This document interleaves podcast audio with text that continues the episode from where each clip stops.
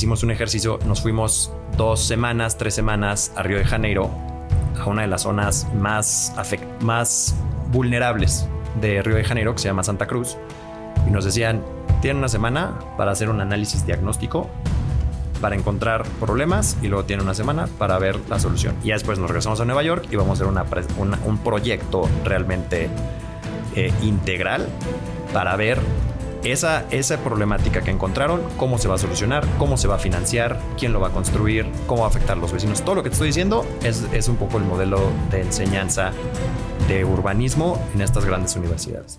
Mi nombre es Andrés Torres y tengo que advertirte algo. Estás a punto de escuchar los casos de éxito de los gigantes de la construcción, líderes de esta industria que tenemos tres características en común. Número uno, muchísima hambre para acceder a más y a mejores proyectos. Número dos, los gigantes nos juntamos con otros gigantes. Y número tres, una visión de ciudades de primer mundo en América Latina. Así que si no tienes una mentalidad lo suficientemente grande, este no es el canal para ti. Pero si tus sueños no tienen límites, te damos la bienvenida a la comunidad número uno de constructores hispanohablantes, los gigantes de la construcción.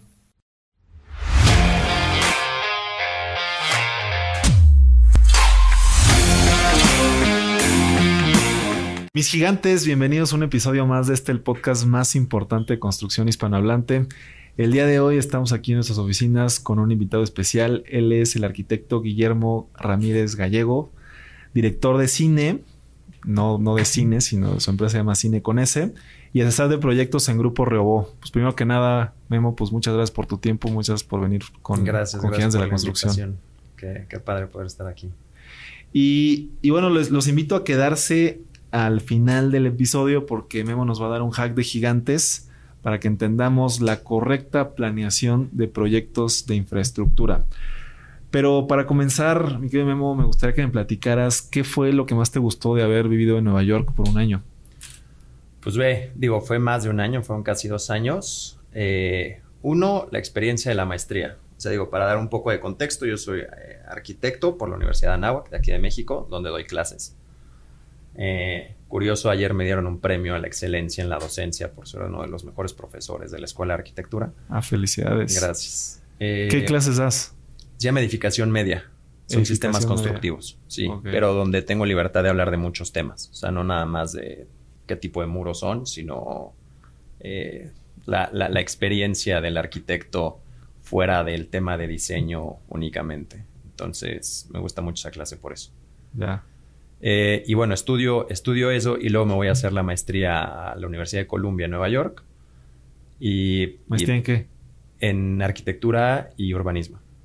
Arquitectura y urbanismo. Ajá. Entonces, justo retomando el tema de, vivir en Nueva York, pues, o sea, lo, que fue brutal de la experiencia fue, eh, pues, el aprendizaje de, dentro de la escuela, las jornadas de trabajo brutales y las relaciones que se acaban haciendo ahí con gente de todo el mundo, gente brillante y, colaboradores que ahora tengo en diferentes lugares del mundo de los que aprendo constantemente. Constantemente estamos platicando. Eh, son, son, son cosas padrísimas. Además, pues, en Nueva York, pues el tema de estar en una ciudad que se está transformando tanto todo el tiempo, en el que las regulaciones eh, permiten que el desarrollador, eh, tanto de infraestructura como, como inmobiliario, puede estar en constante comunicación con el usuario, con, el, con el, la gente de gobierno, o sea, como que ese tipo de cosas, aprender de ese tipo de cosas, de ciertos proyectos que son casi inimaginables, son, es, de las experiencias más increíbles. O sea, proyectos que se hacen allá, es como The Shed, como el Highline, ¿no? O sea, son cosas que, de las que creo que tenemos todavía mucho que aprender. ¿La maestría duró un año? La maestría duró poco más de un año, son tres semestres cortos y ya luego me quedé trabajando en un, en un despacho allá de unos colegas egipcios. Un despacho egipcio. Sí, son unos cuates egipcios que tienen su despacho en Nueva York. Estábamos ahí haciendo cosas eh, medio de retail, algunas, y nos metíamos a proyectos, de, a concursos de, urbanismo. Que es curioso que cómo, cómo es tan, tan cosmopolita, ¿no? O sea, como que no te imaginas, no sé, yo no imagino, no conozco un despacho egipcio aquí en México, o sea, o, o dirigido por egipcios. Sí, no, y allá es lo más normal. ¿No? O sea, gente de todo el mundo, incluso pues hay muchos despachos mexicanos que acaban poniendo sucursal allá. Yo rechacé la oferta de un, de un despacho muy importante de aquí que tienen su, su... ¿Qué despachos mexicanos están en Nueva York? Pues digo, hay muchos que son más o menos pequeños, que no son muy conocidos, pero algunos que te pueda mencionar grandes, pues ahí está Enrique Norten y está Fernando Romero, por decir algunos. Ya. ¿Y, qué característica de la mentalidad gringa crees que nos falta para los arquitectos, los ingenieros, los constructores en México? Mira, eh, no sé si es la gringa. Eh, creo que yo siempre he considerado que Nueva York es como si no estuviera en Estados Unidos. O sea, a mí el tema de, planeación, de, proyectos de infraestructura en Estados Unidos no me convencen mucho. Y creo que en Nueva York se maneja completamente distinto. ¿Por qué no te convence la planeación estadounidense? Creo que en Estados Unidos se hicieron, eh, se quedaron con los programas de los 60 de todo dirigido al coche. Ahorita sé que Los Ángeles está cambiando ese, ese paradigma, pero Nueva York no está diseñado para el coche está diseñado para el peatón, para el sistema de transporte público, que en el resto de Estados Unidos no. Entonces se han creado megaciudades en las que dependes del coche al 100%. Difícilmente puedes caminar en Houston, ¿no? Por decir algo, en San Antonio, a menos que estés en el Riverwalk. Pero creo que el modelo de urbanismo no ha sido el mejor y en Estados Unidos se maneja completamente distinto. O sea, ahí sí se piensa en extender la línea de metro, en el sistema de camiones, en, pensar en el peatón, en el usuario constantemente. Entonces, esta mentalidad de Nueva York es una mentalidad más internacional. Yo lo veo así, sí, sí, sí, un poquito más, eh, si quieres, a lo europeo, ¿no? No estoy diciendo que todas las ciudades en Europa funcionen perfectamente, pero pues sí son más caminables, son más, más amigables, ¿no? Para, por lo menos en las zonas céntricas de ciertas ciudades de Europa. Ya. Y, a ver, platícame, me, me, gustaría que, entráramos un poquito en materia de, de, lo que has, de lo que has hecho en tu trayectoria. Y pues de entrada, pues me llama la atención eh, pues, lo, que has hecho tú con, con José María Riobó, ¿no? Lo que no conozca, José María Riobó es un estructurista muy famoso en México por su vinculación con muchos proyectos públicos desde hace casi 50 años. Sí. Eh, ¿cómo, es trabajar con, con el ingeniero José María Riobó? Mira, él es una persona brillante. Digo, fuera de, todos los escándalos que pudieran salir por temas ajenos a la profesión, al tema de, trabajo, no me quiero meter en eso. Él como ingeniero es brillante y creo que en el medio de, la infraestructura de, la construcción es muy reconocido. Él es un proyectista que su genialidad se basa en el diseño de estructuras, sobre todo de concreto, que muy innovadoras. O sea, no, no significa que sus estructuras sean, hayan sido lo, lo, mejor actualmente, pero, pero ha estado innovando constantemente y son estructuras que han permitido que se hagan ciertos proyectos de infraestructura muy valiosos. Llámese viaductos elevados, llámese sistemas de, transporte también elevados, eh, subterráneos, ese tipo de, de proyectos él ha sido muy innovador en, todo ese tipo de, proyectos de movilidad e infraestructura. Entonces, algo que ha sido, que, fue eh, muy valioso para mí de estar colaborando mucho en ese despacho es que se formaba una especie de laboratorio de proyectos de ciudad. Entonces, constantemente estaban eh, creando ideas nuevas para hacer proyectos de ciudad. Ahí, ahí no surge la idea del segundo piso, pero ahí se impulsa mucho el tema del segundo piso es de los, de los precursores en, ese, en esos proyectos. Mucho ahí se trabajaron o se han trabajado sistemas de metrobús, sistemas de metro, eh, redes de ciclovías, ese tipo de cosas. Además de obviamente otro tipo de, proyectos de edificación. Pero creo que es un despacho en el que se, desarrollaron muchas ideas para temas de infraestructura urbana y creo que eso, eso es de lo que yo más he sacado de esa colaboración. Ok, y, de, esta, de esta innovación en, ese, en el tiempo en el que ha estado colaborando en, Grupo Riobó, ¿cuál sería el proyecto que más te, ha gustado eh, de manera personal eh, haber participado con, ellos? Qué buena pregunta. Eh, a ver, algunas cosas que han sido muy interesantes, sobre todo por mi, por mi background de urbanista, es justamente el tema de los, sistemas de Metrobús. Se me hacen proyectos muy valiosos. proyectos interesantes, en lo poco que, tuve que ver, yo era muy joven cuando, cuando hicieron los segundos pisos. Eh, esos, esos, sobre todo por, por, entender el esquema estructural de los segundos pisos. O sea, que no, no es un sistema estructural normal de columnas y traves en el que la, a la columna le llegan dos traves, una de cada lado. ¿Cuál es su sistema? ¿Cuál es el sistema estructural del segundo piso? Son, son marcos estructurales que, que tienen en esas traves O sea, son, es una trave que se apoya en dos columnas. Esa trave tiene volados de cada lado y a esa trave llega y se le recarga otra trave que queda completamente volada, apoyada sobre la otra trave. O sea, no, no es una columna en la que llegan dos traves, sino es una trave que tiene dos columnas y a, a esos volados llega y se recarga la, la otra trave. Y eso, ese, ese, ese sistema estructural, la verdad es que se me hace muy innovador. Además de que se, se, se, es, un, es, un, sistema que se construye muy rápido, o sea, la, la, innovación estructural llegó, permitió que se llegaran a construir un kilómetro al mes de segundos pisos. Y además, eh, un, un, una innovación tremenda fue que cu cuando se, se empezaron a hacer las columnas con las zapatas integradas. Y eso hizo que, que la obra fuera mucho más rápida. O sea, fue una innovación importante traer la columna, dejar la excavación lista de la, de la cimentación o de la zapata.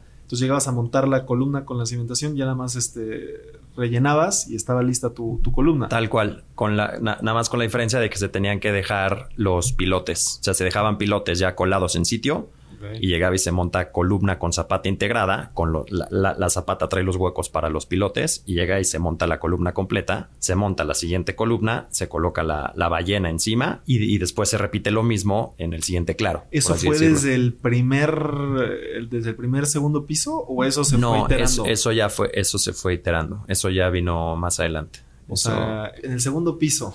En el original. Sí. El original no se usó ese sistema constructivo. En ese sí se, no. se, se, hizo primero la zapata y después la eh, columna. Después la columna, después la ballena. Sí, sí, sí. El primero fue San Antonio, fue mucho más rudimentario. Obviamente yo ahí estaba muy joven, ¿no? Eh, ahí no, no, tuve ninguna participación. Me lo han ido platicando todo esto. Y después fueron evolucionando los sistemas constructivos. Pues, ahorita ya es, es, muy innovador el, el Evolucionó sistema. Con, con los segundos pisos privados, no con el público. Exactamente. Que además, pues ya cuando es un tema privado, la urgencia de que no de, de, que la obra se haga mucho más rápida es mucho mayor. Entonces le interesa mucho al concesionario que la obra se termine muy rápido. Entonces eso te obliga como diseñador a hacer propuestas mucho más innovadoras en las que lo, los tiempos de ejecución se recorten lo más posible. Sí, o sea, el tema de las concesiones es que pues no cobras hasta que pues, hasta ya estás que operando. a operar, exactamente. Entonces, evidentemente, el, el, el, tema de la construcción lo tienes que acortar lo más posible. Y, y viniéndonos un poquito más para acá, con, con, el gobierno de Andrés Manuel López Obrador, que, que impulsó mucho el, el, aeropuerto internacional Felipe Ángeles, ¿qué tan complejo fue ese proyecto para el despacho de, Pues mira, ahí digo, y, a lo mejor para aclarar un poco las, las dudas, ahí fue una, fue una, una colaboración, una especie de, de, prestación que se, que se regaló, eh, tener la idea de hacer un anteproyecto para un aeropuerto. En, en, los terrenos de, de, Santa Lucía. Fue un reto, fue muy interesante elaborar ese, ese, ese primer anteproyecto. Yo estuve muy involucrado en ese, en ese proyecto. Ya después el grupo no se metió para nada en el proyecto, es importante aclararlo, porque luego han salido muchos rumores al respecto. Pero eh, en ese momento fue, fue increíble tener que colaborar con especialistas de diferentes materias, pero pues llevando un poco la batuta de todo lo que se tenía que hacer, todo lo que implica el desarrollo de un proyecto de esa magnitud y de ese nivel de especialidad. O sea, desde ese anteproyecto estaba planeado esta, esta construcción por etapas que después se, se hizo como un sí, o algo así. Sí, sí, sí. Es que a la hora de diseñar un aeropuerto, en, o sea, en temas de planes maestros, se tiene que considerar que el aeropuerto se va a diseñar a futuro. No se puede pensar, voy a hacer un aeropuerto uh, para los próximos cinco años. Tienes que pensar, voy a hacer un aeropuerto para los próximos 50 años. Pero si a ese aeropuerto le metes las cuatro pistas que va, que va a necesitar en 50 años, tres de esas pistas se van a quedar sin utilizarse los primeros 15 o 20 años. Entonces tienes que ir pensando cómo va a ir creciendo ese aeropuerto. Tienes que dejar la preparación para que haya una segunda terminal, para que haya más pistas, para que haya más calles de rodaje, pero no lo, no lo debes de construir todo al principio, pues porque va a estar completo. O sea, es, es, un gasto innecesario al principio. Entonces tienes que, tienes que hacerlo por etapas para que vaya creciendo un proyecto. Y así se diseñan todos los aeropuertos. El aeropuerto de la Ciudad de México en un principio se diseñó así, nada más que se fueron utilizando los terrenos de alrededor del aeropuerto Benito Juárez para otras cosas y al final ya no hubo, ya no hubo espacio para que creciera. Pero todos los aeropuertos del país tienen capacidad de crecimiento. El aeropuerto de Toluca hay un proyecto de un plan maestro para que, para que vaya creciendo, para una, una segunda pista, por ejemplo. Sí, pues ese, ese, aeropuerto, de hecho, nosotros lo, bueno, la empresa de mi familia lo construyó, tanto el aeropuerto como la torre de control, todo menos el estacionamiento. Y también era como parte de este sistema aeroportuario que se proponía también en un inicio, ¿no? O sea, eh, no construir Texcoco, pero fortalecer el aeropuerto de Toluca, que fue lo que se hizo y que nosotros participamos, fortalecer Cuernavaca, que ahí nosotros también hicimos la torre de control, fortalecer Puebla, y bueno, creo que Querétaro nunca se mencionó tanto pues, por la distancia, pero esos tres aeropuertos con el de la Ciudad de México formaron un sistema aeroportuario, ¿no? Que también era una de las opciones que al final pues se ha ido diluyendo después de, de, Texcoco y del AIFA, ¿no? Es que, es que esa es la idea. O sea, eh, se habla como el AIFA como el nuevo aeropuerto, pero, pero no es así. O sea, el, el proyecto en un inicio se consideró como un sistema aeroportuario metropolitano en el que funcionan los tres aeropuertos en conjunto. los tres me refiero a los, a los grandes, este, al, AIFA, a Toluca y Ciudad de México. Claro que con el apoyo de Cuernavaca, Puebla y probablemente Querétaro. El, el, aeropuerto de Querétaro yo le apuesto mucho, pues porque le puede dar servicio a, la zona más hacia el norte, más cerca del, Bajío. Pero el aeropuerto de Toluca a mí se me hace una de las mejores opciones, a mí, a mí en lo personal. Ahorita están ampliando el aeropuerto de Querétaro, de hecho. Sí, sí, lo sé. Eh, y, bueno, también me, me, gustaría platicar ahí de un tema que cuando, cuando estuvo lo del AIFA, se, se hizo como un rumor de que había un cerro y que nadie se había percatado de que como que afectaba el espacio aéreo del aeropuerto. ¿Esto fue real o, cuál fue? O sea, si, hay, un, si hay un cerro, el cerro de Paula, me acuerdo perfectamente porque no, sí, empezaron a atacar mucho el proyecto eh, cuando, cuando se empezó a concebir, pero pues muy rápido nos dimos cuenta que había un cerro y había que girar la pista un poquito.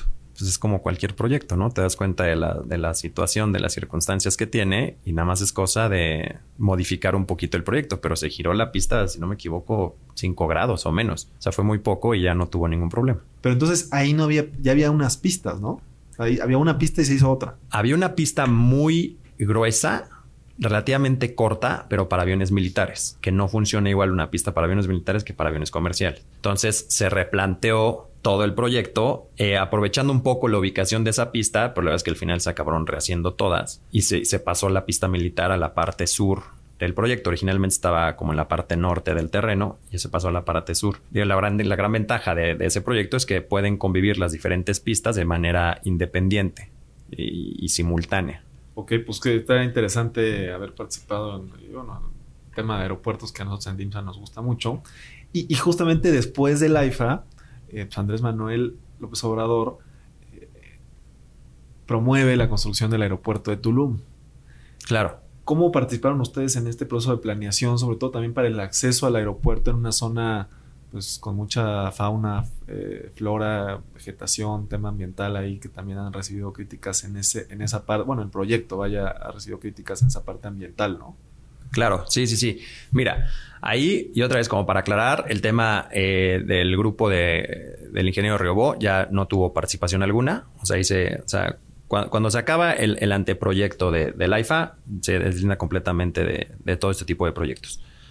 Eh, ya después yo con un grupo de colaboradores empezamos a participar en, ciertos eh, proyectos, por ejemplo este del aeropuerto de Tulum.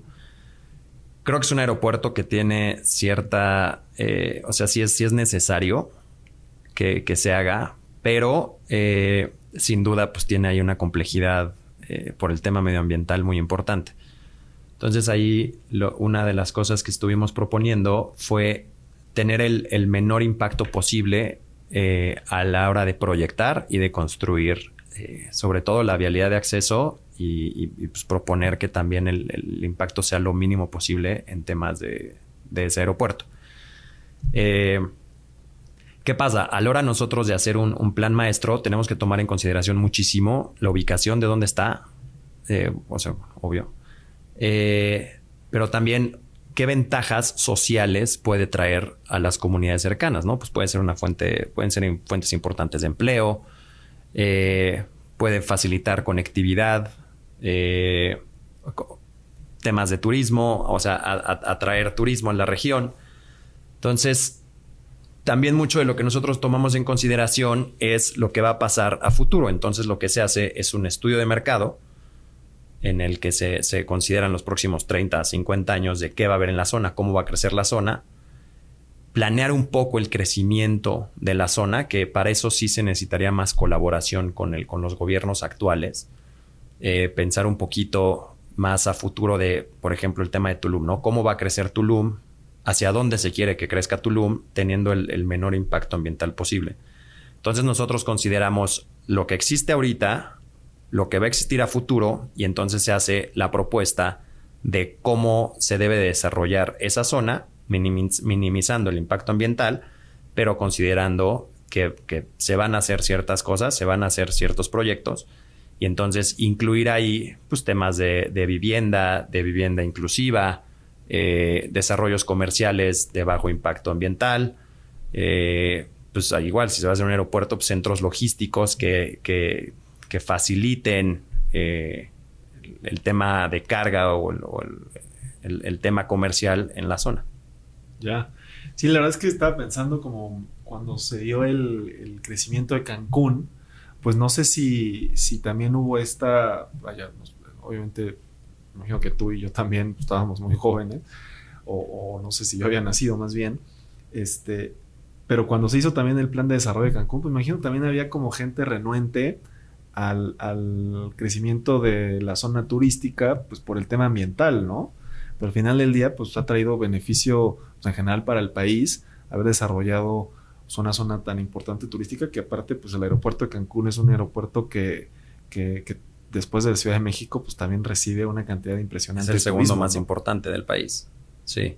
Entonces, ¿crees que ahí es esa, esa, la gente no nos estamos dando cuenta de, del, de que, de la correlación de impacto-beneficio que pueda tener el desarrollo de Tulum eh, y, del tren Maya, por ejemplo, no sé, eh, que, no tiene nada que ver con lo que estamos platicando, pero pues, que se ha criticado mucho el tema ambiental, pero pues en realidad sí va a ser un, tema importante para el desarrollo del, país, ¿no?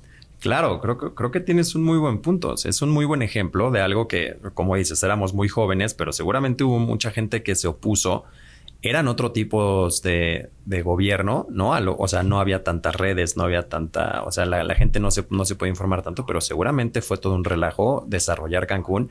Y lo mismo pasa, yo creo que en todos los destinos turísticos. Eh, yo creo que, eh, que el punto o, lo que hemos estado aprendiendo los urbanistas es cómo, cómo logramos que se lleve a cabo el proyecto afectando lo menos posible en temas medioambientales, eh, tomando en cuenta mucho a la gente de la zona, o sea, el diseño participativo es algo que es ya fundamental. O sea, no, no se puede estar diseñando infraestructura sin considerar la opinión de los locales.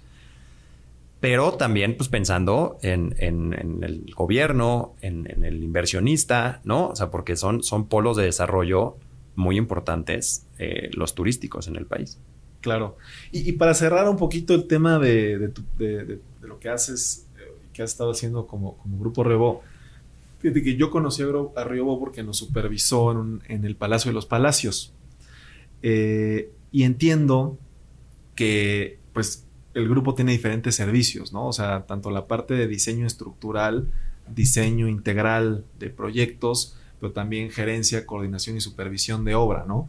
¿Tú participabas únicamente en la parte del, diseño o te involucrabas en todas las áreas del negocio? No, eh, yo me, yo, yo estuve, cuando estuve ahí, estuve sobre todo en temas de, diseño, eh, un poco planeación, o sea, propuestas eh, de, proyectos, lo que te decía, este laboratorio de proyectos de ciudad que, que hacíamos aventando ideas constantemente y me metí a poco en temas de, gerencia y de supervisión, pero sí, las áreas del despacho son sobre todo diseño estructural de edificación, diseño estructural de eh, infraestructura, gerencia y supervisión de, obras de infraestructura sobre todo, gerencia y supervisión de obras privadas, como lo que dices del palacio, y eh, temas eh, industriales.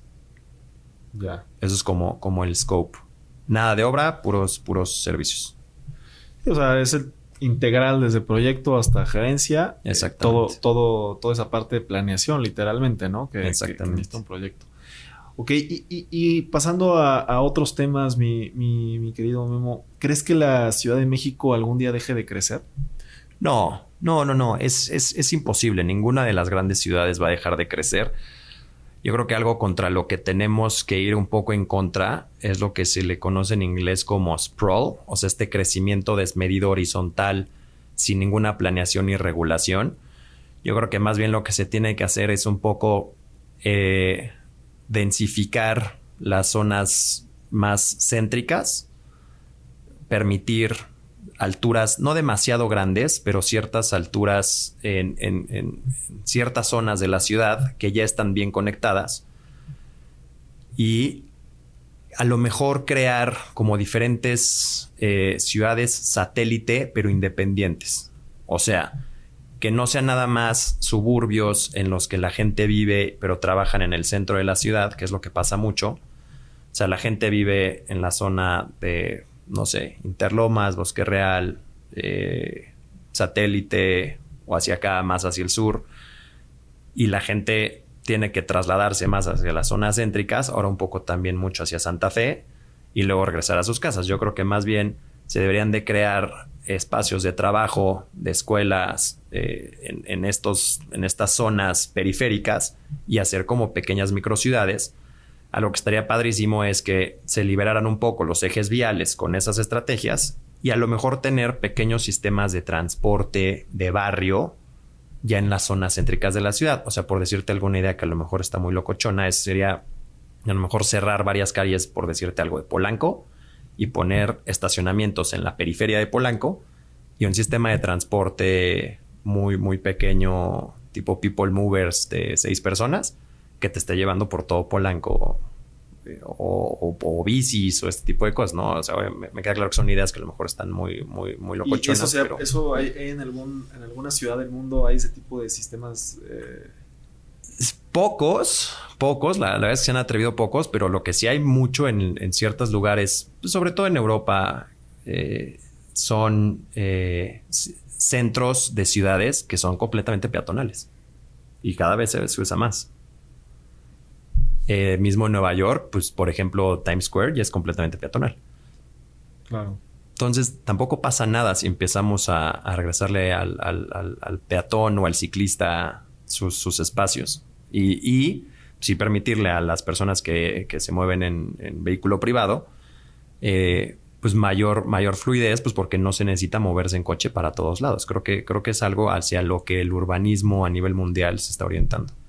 O sea, yo siento que hay ciertas zonas a lo mejor de, Polanco que, sí podría aplicar, pero pues imagínate un proyecto inmobiliario que invertiste en un estacionamiento para no sé cuántos este, coches y de repente ya no hay acceso a autos. Eso sería mucha gente que estaría en contra de esto, ¿no? Sí, pero igual hay muchos proyectos inmobiliarios, o sea, que a lo mejor sí, sí tengas espacio para autos, o sea, no, no, no se pelea yo creo que una cosa con la otra, pero, o sea, creo que como lo mencionas, ciertas zonas creo que se podrían ir peatonalizando. Eh, muchos proyectos inmobiliarios ya no tienen espacios para coches. Creo que, a lo, o sea, existe, por ejemplo, un proyecto que, desarrollamos hace mucho. Es una idea eh, justamente allá en Polanco de crear estacionamientos subterráneos, por ejemplo, abajo del Parque Lincoln. Entonces, imagínate que puedas llegar en tu coche, te estacionas abajo del Parque Lincoln, ya te mueves caminando, en bici, lo que quieras, eh, todo el día que va a estar en Polanco, sea que trabajes ahí, que vayas de visita nada más. Y ya luego te subes a tu coche y vuelves a agarrar el periférico y ya te vas hacia, hacia tu casa. O que mismo en ese estacionamiento tuvieras lugares eh, que se van a destinar para los vecinos. O sea que tú a lo mejor vives a dos cuadras del parque, y tienes tu lugar de estacionamiento en el parque. Y así tu edificio ya no necesita tener cajones de estacionamiento. Estacionamientos públicos que puedan ser compartidos con, los vecinos.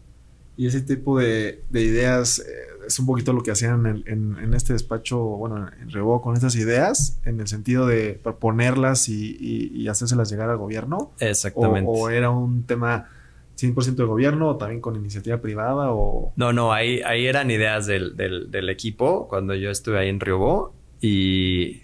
pero obviamente se desechó. ese, proyecto lo hemos revivido varias veces y siempre se acaba desechando. Los vecinos brincan, el gobierno brinca. Pero pues que, o sea, son ideas que, que pues no están tan descabelladas. Y es lo que, regresando al tema inicial, en Nueva York son muchas cosas que sí se acaban permitiendo. O sea, porque las ideas más revolucionarias luego son las que, las que hacen impactos eh, más importantes en las ciudades. Sí, a mí me suena que, por ejemplo, en algunos lugares como Coyoacán, el centro de Coyoacán, que ven también ya es un problema ahí el, el, en el centro, literal, en el centro de Coyoacán, hacerlo peatonal, a mí se me haría una Ándale, Coyoacán es, una, es una gran idea. O sea, imagínate poner más estacionamientos en la periferia de Coyoacán y que lo hagas todo peatonal. Ahí, creo que sí, sí debería de, pensarse hacer ese tipo de iniciativas por parte de la nación. Y ahorita que mencionaba Nueva York, creo que, por ejemplo, hay, estoy casi seguro en Chicago, eh, tienen como como un sistema de transporte, eh, bueno, no es un sistema de transporte, pero es como una red de calles eh, subterráneas. Entonces, a lo mejor sí, todo por arriba está muy congestionado. En Chicago abajo tienen un sistema para que sean como vías rápidas, ¿no? En lugar de, en lugar de hacer el segundo piso, lo que hacen es hacer, que también lo quiere, lo, está proponiendo Elon Musk. No sé si has visto ese proyecto de Elon Musk, de los, de, literalmente son como unos, este, estacionamientos, perdón, unos elevadores de coches, llegas a, abajo y ese mismo elevador que te llevó te mueve y te vuelves a caer en, otro punto. Ah, está padrísimo, ¿no? Entonces es como un sistema evidentemente súper rápido, es como un sistema de transporte para los coches, sobre todo entre ciudades, ¿no? O sea, que digas, oye, o que decías de satélite, ¿no? Pues yo llego a tal punto de, de satélite, me bajo en elevador y me mueve a Polanco, salgo en Polanco y ya no, ya no estuve en el tráfico, ya no estuve yo manejando, sino que el mismo sistema me llevó hasta allá, ¿no? Ah, está padrísimo. Ya sabes, en Polanco ya te puedes ir donde tú quieras. Claro, sí. Sí, es, o sea, creo que ese tipo de, de, ideas innovadoras son, son las que hay que estar persiguiendo y seguir aventándolas. Eh, pues hasta que se empiecen a hacer, ¿no? Este, en algún momento, o sea, todo lo que, lo, que se ha hecho en temas de urbanismo en algún momento sonó muy innovador y muy loco. Entonces creo que hay que estar haciendo esas propuestas constantemente. Por ejemplo, hoy Claudia Sheinbaum en Ciudad de México le ha apostado mucho al famoso cablebús. ¿Tú piensas que, este sistema eh, es, es, un, es un tema de movilidad sustentable o cómo debería de ser la movilidad sustentable? Fíjate que es un, es un sistema con el que no sé, tengo un amor-odio. O sea, creo que es una muy buena solución para una ciudad como la nuestra, en la que existen muchos temas de, lomas. O sea, la, topografía de la ciudad es relativamente complicada. En ciertas partes, en el valle no. En el valle, pues el sistema de metro funciona muy bien. Pero en la periferia, donde empieza a haber justamente todo este tema de, cerros, pues hacer un sistema de transporte es complicado. Algo que no me encanta es que la capacidad de las cabinas es muy reducida. No se me hace una mala idea para un país como el nuestro, en una ciudad como esta, pero eh, no se me hace la única solución. Yo creo que todos los sistemas de transporte en la ciudad deben de venir acompañados de una propuesta de planeación dentro de las estaciones. Por decirte algo, está la, la estación Buenavista, ¿no? O sea, la estación Buenavista tiene varias líneas de transporte cercanas. Eh, tiene líneas de metro, tiene líneas de metrobús. Y en su momento hice una propuesta para hacer un, un, un CETRAM integrador ahí importante. O sea, en el que, verdad, o sea, entiendo que Buenavista es un CETRAM, pero, que, eh, pero hay muchas líneas que se quedan a una cuadra de llegar ahí. Entonces, si hicieran un sistema de planeación integral, otra vez en el que tú puedas llegar en tu bici, puedas llegar en el metrobús, puedas llegar en metro, puedas incluso llegar en tu coche, estaciones y estés en un solo lugar a, una distancia razonable de llegar caminando eh, a cualquier sistema de transporte y poder moverte ahí dentro con toda la seguridad del mundo sin tener que salir a la calle, sin tener que arriesgar tu vida, creo que sería, sería muy importante tomar en consideración todos los recorridos de las personas, todas las, los sistemas de transporte que convergen en un mismo punto o en cierta zona y juntar todo eso. Creo que serían propuestas de inversión importantes. Entonces, justo en las estaciones del cablebús, pues creo que habría que considerar las, por lo menos en las estaciones importantes, las afectaciones que, que o las necesidades de, las, de los usuarios. Si es una buena propuesta, creo que estos proyectos deberían ir acompañados de, de, proyectos de planeación, por lo menos de estudios de flujos y movilidad. Sí, fíjate que eso me, me suena un poco a, lo que se quiere hacer tanto con el tren Maya como con el tren transísmico, en el que en las estaciones se quieren hacer también polos de desarrollo, ¿no? Porque se entiende que si ahí va a haber una ubicación en la que llegue cierto carga y ciertos pasajeros,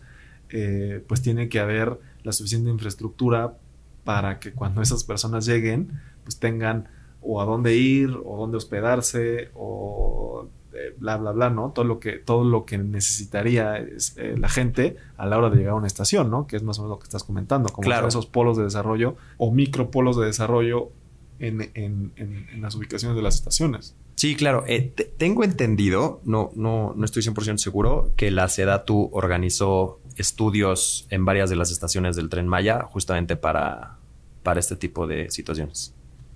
Sí, seguramente para que justamente para que el desarrollo en la zona se, se dé correctamente, ¿no? Y no sea un caos ya que llegues, no tengas o, o, nadie le dé la importancia al tren o nadie lo quiere usar porque ya que llegas, pues no hay nada que hacer o no hay la infraestructura para ir al siguiente punto, ¿no? Claro, claro. Y el impacto que tiene eh, una, la infraestructura de ese tamaño, ¿no? O sea, justo lo que dices, llegas a una estación y ahora qué procede, ¿no?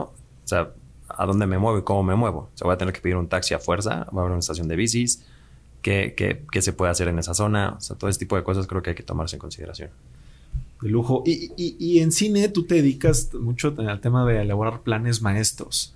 Eh, ¿Cuál es el entregable más importante de, un de, un plan maestro? O sea, ¿qué contiene exactamente el, plan maestro?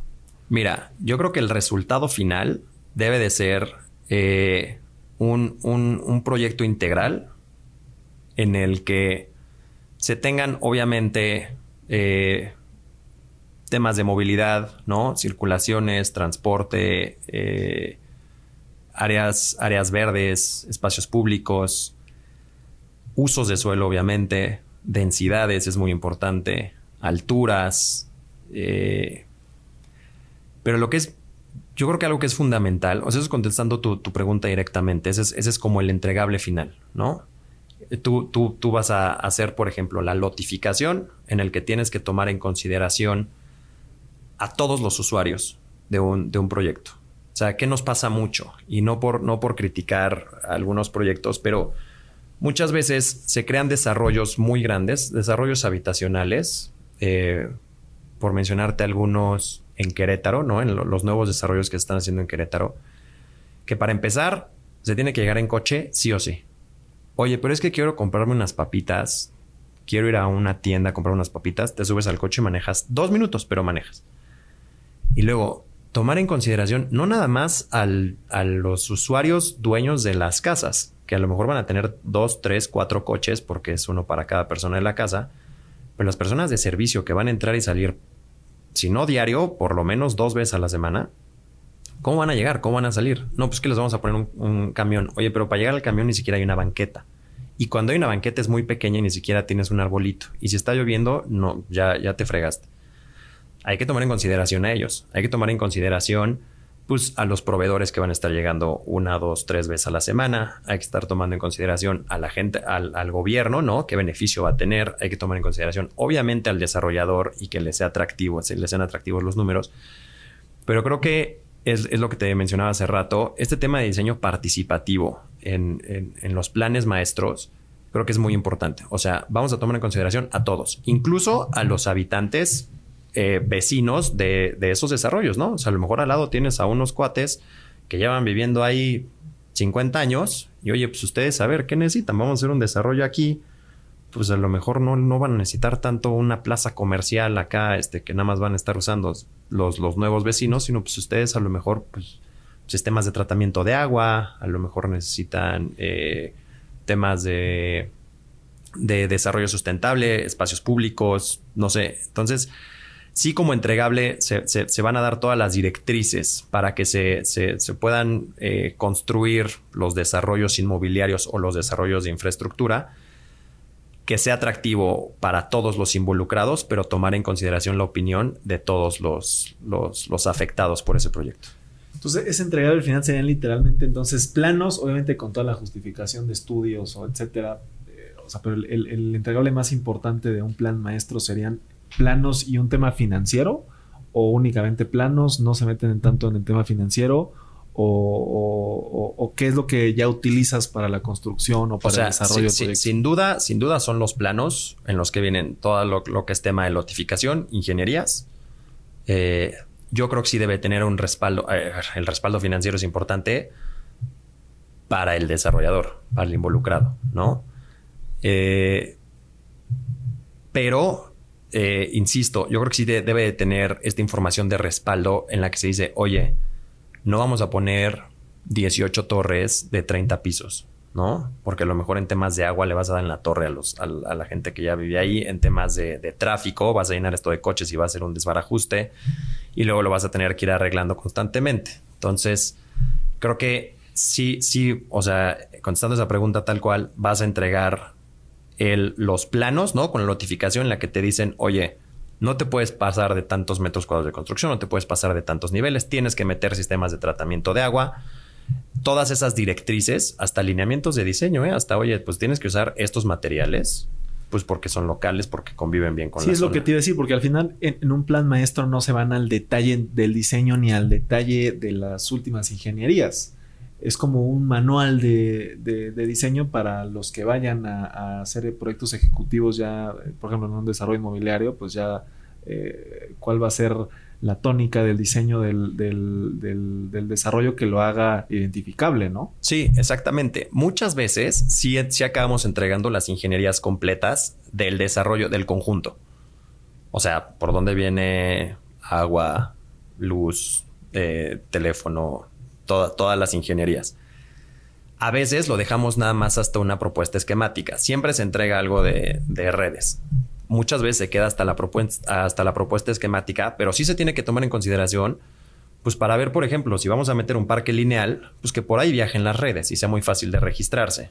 Que claramente le vas a indicar dónde van a estar las, las acometidas a cada uno de los lotes. Pero, pero sí, está, es tal cual como lo mencionas. Eh, planos y mucho, o sea, sí son planos, pero como más diagramáticos en los que vienen todos los, los, lineamientos, restricciones y estrategias de diseño para los diferentes lotes. Ok, me gusta, me gusta.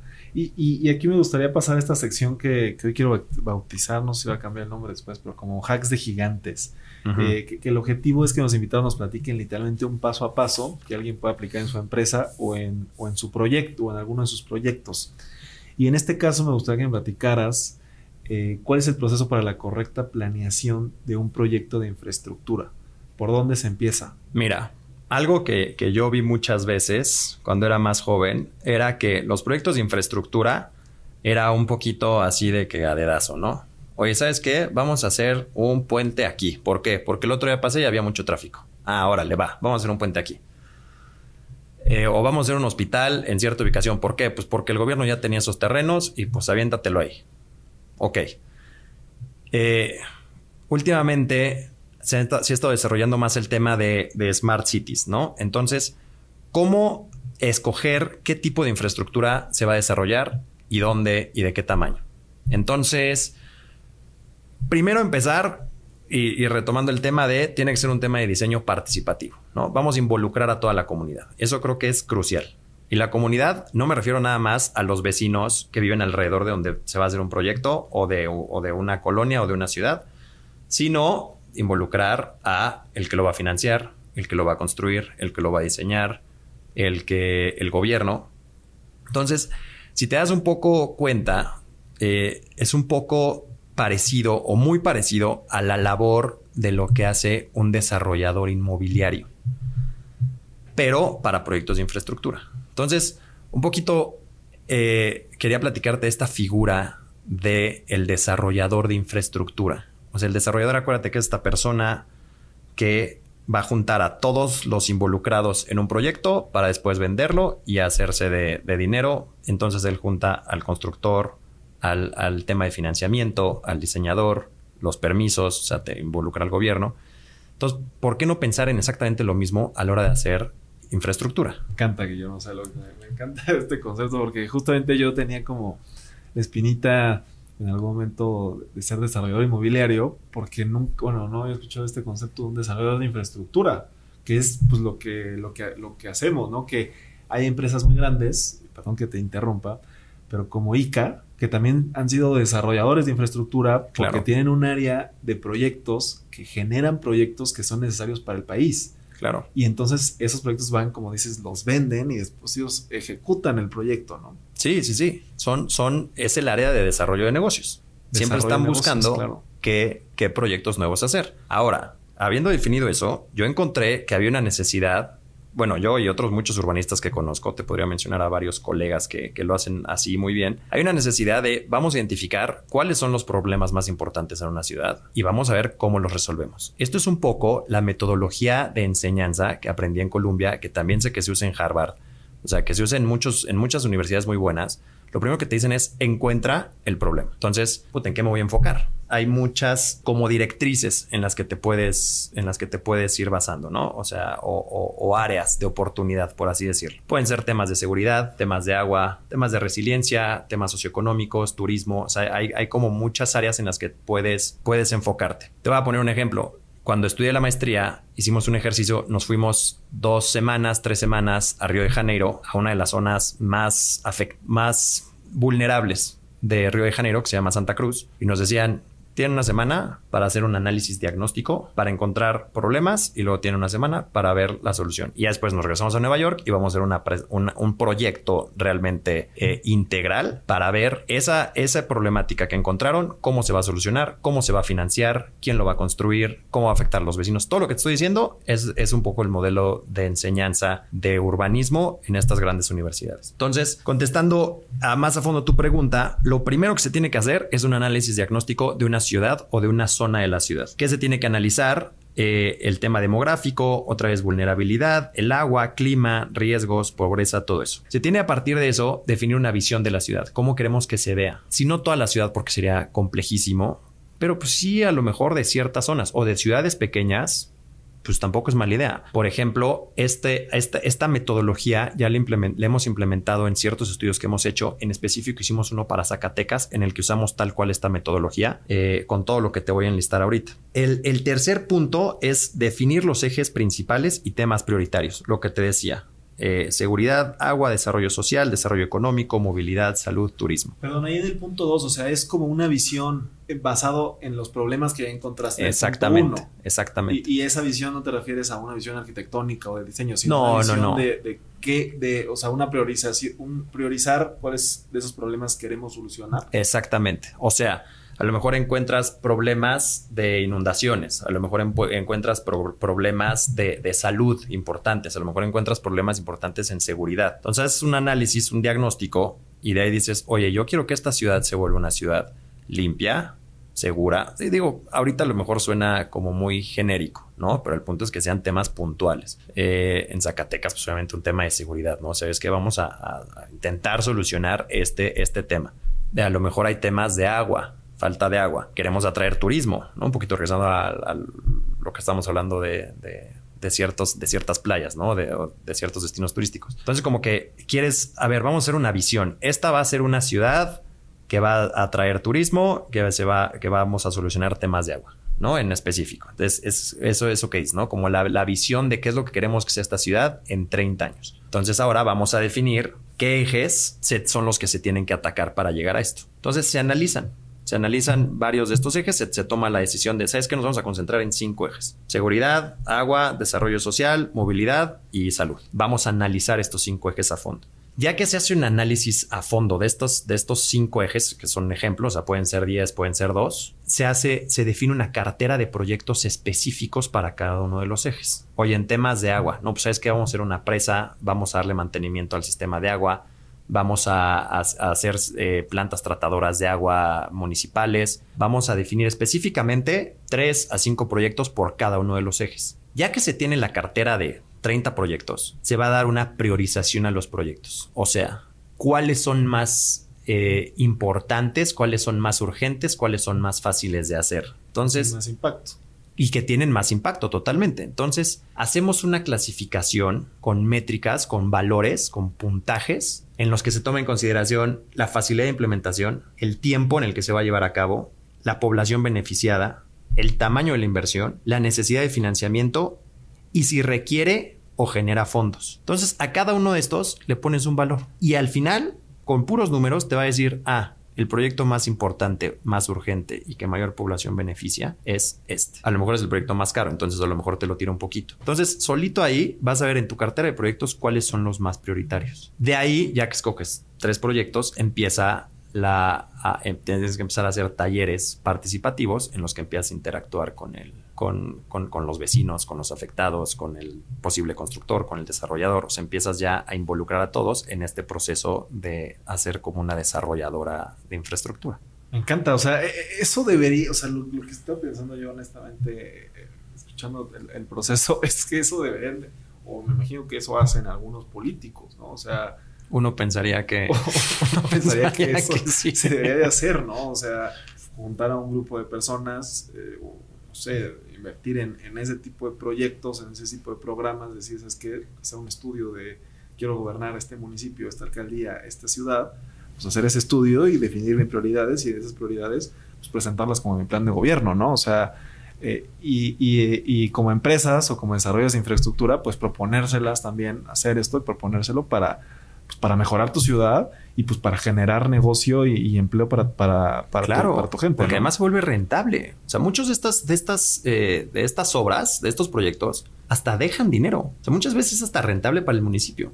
O puede ser rentable para, para un desarrollador. O sea, también hay que considerar que muchos de estos proyectos pues, se pueden hacer con financiamiento privado. Entonces, en una de esas, ni el gobierno no tiene que, que, soltar un peso. O sea, son, son, o sea, esto es, o sea, como dices, lo lógico sería que todos usaran este tipo de metodologías. No te lo voy a negar, son metodologías que son relativamente recientes. O sea, sí, hace 60 años difícilmente se, utilizaba toda esta información, porque la verdad es que ahora tenemos mucha información disponible, que la idea es empezar a usarla. O sea, todos los, análisis diagnóstico, antes era mucho más complejo hacerlos, ahorita la verdad es que tenemos mucha información. Eh, por ejemplo, este sistema que en inglés se conoce como GIS, que es Geometric Information System, que a ver, vas agarrando información, la vas vaciando en capas y solito te dando el resultado del diagnóstico, del análisis y hasta, hasta de qué proyectos específicos se van a necesitar.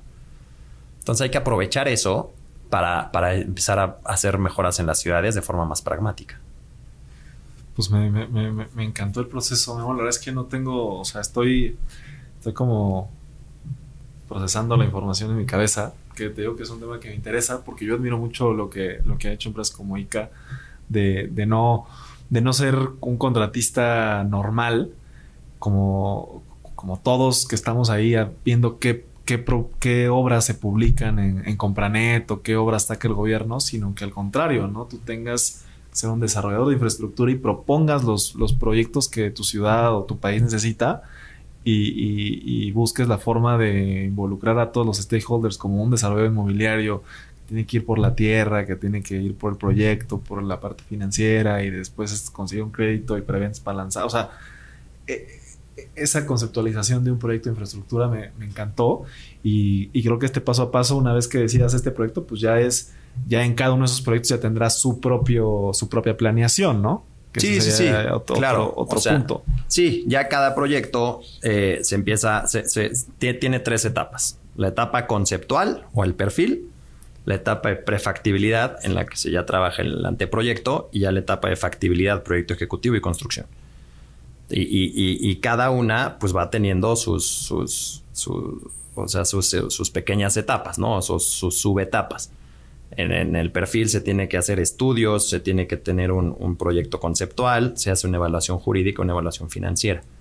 Después, en la segunda etapa, prefactibilidad, ya se hacen todos los estudios de campo, se hace el anteproyecto, evaluaciones ya más a detalle, jurídica, financiera, económica, ambiental y social. Y ya la factibilidad, pues ya es hacer el proyecto ejecutivo, que ya te lo hace cualquier proyectista, bueno, cualquier proyectista, pero los especializados, y la obra, que ya es todo un tema aparte, ¿no? Que eso es ya tú, tú eres el especialista. Me encanta, me encanta. Y entonces ahí, eh, ¿consideras que ahí termina tu proceso de planeación de, de proyectos de infraestructura? Correcto. Muchas veces se acaban deteniendo, o sea, en, en, el, en la parte de evaluación financiera, ¿no? A lo mejor ya hiciste toda la evaluación de la ciudad, ya encontraste el proyecto eh, específico en el que te vas a enfocar, empiezas con el, con el anteproyecto, bueno, con el, con el perfil, con el proyecto conceptual, llegas a evaluación financiera y te das cuenta que no dan los números. Pues ahí muchas veces dices, pues, ¿sabes qué? pues ya ni modo. O sea, al que sigue. Hay muchas formas de ver que los números sí, sí den. O sea, haces el proyecto más pequeño, este, pues vas, vas, vas teniendo esta, esta iteración, como tú lo mencionaste, ¿no? Este, vamos haciéndole modificaciones para que el proyecto sea rentable. A lo mejor el gobierno tiene que, meter algo de inversión, eh, subes un poco las tarifas, no sé, dependiendo del tipo de proyecto al que te estés, en el que te estés involucrando La idea es que pues vayas avanzando haciendo todas las evaluaciones para que al final el proyecto sea, se lleve a cabo. Esto, claro, que son proyectos que, tienen mucho tiempo en los que se desarrollan, o sea, y eso, y eso creo que es un problema que tenemos con, los gobiernos eh, de este país. Se piensan en proyectos de 3 a 5 años. Estos son proyectos que se tienen que pensar a 30 años. Y que igual que lo que decías del aeropuerto, no ir pensando cómo van a ir creciendo. O sea, por ejemplo, el segundo piso de, la Ciudad de México en la parte norte, en las salidas de Querétaro, no se ha acabado de construir, no se ha desdoblado ese proyecto. Están las columnas listas para cuando se continúe. Pero pues porque saben que eventualmente va a ser necesario continuarlo, no nada más por un, por un tema de beneficio social, sino pues porque va a ser más rentable para la concesionaria. A lo mejor no, todavía no, el tráfico no, lo, no, justifica terminar la obra, justamente, pero el proyecto está hecho para ampliarse. Ya.